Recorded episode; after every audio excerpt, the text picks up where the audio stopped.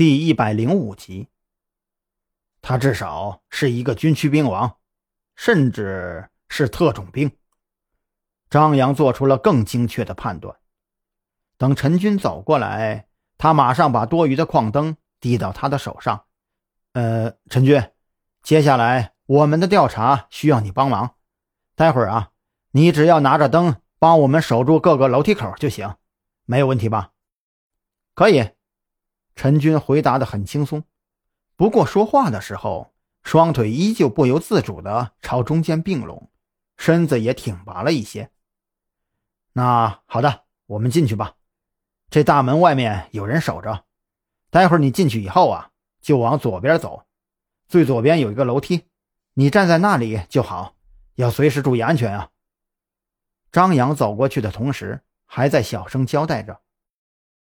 陈军的话很少，微微点头以后，就径直走向自己应该把守的位置，而张扬和王啸天两个人则是兵分两路，从最右边的房间开始挨家挨户的搜查。张扬首先进去的还是那个放满了骸骨的房间，这一次有外面的探照灯辅助，再加上他自己手里的矿灯。视野比上一次进来的时候不知道要好了多少倍。只是他仔仔细细地查看了这个房间的每一个地方，竟然都没有找到任何有价值的线索。这给他的感觉就好像是他明知道这里一定有人存在过，但却又找不到一丁点儿那个人存在过的痕迹。这房间里的东西。好像十几年前就那样放着的。这骨头就算是摆放，也应该因为个人习惯的不同，堆起来都会有细微的差别的。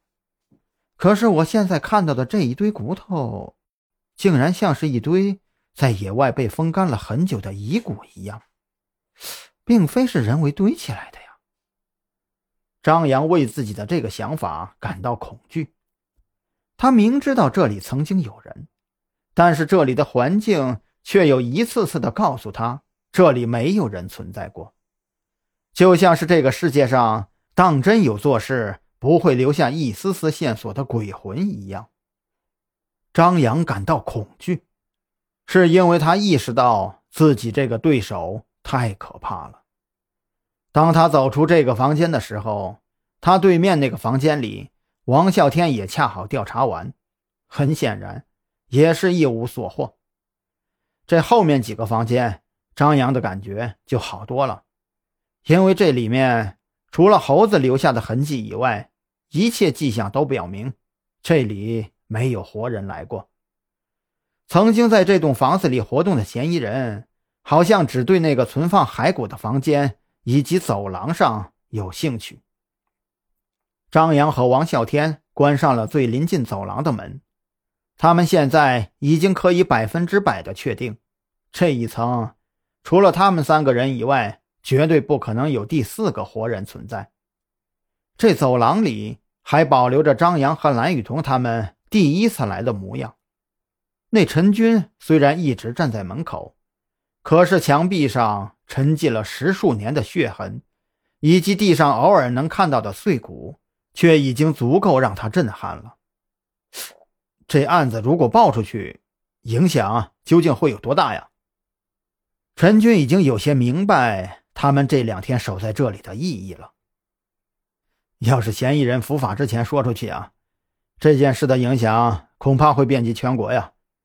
这自媒体的时代，什么样的事情都瞒不住，更何况是这么恶劣的事情啊！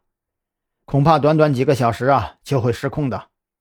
张扬一边上楼，一边对陈军交代说：“待会儿啊，你的工作还是一样，守在这二楼的位置。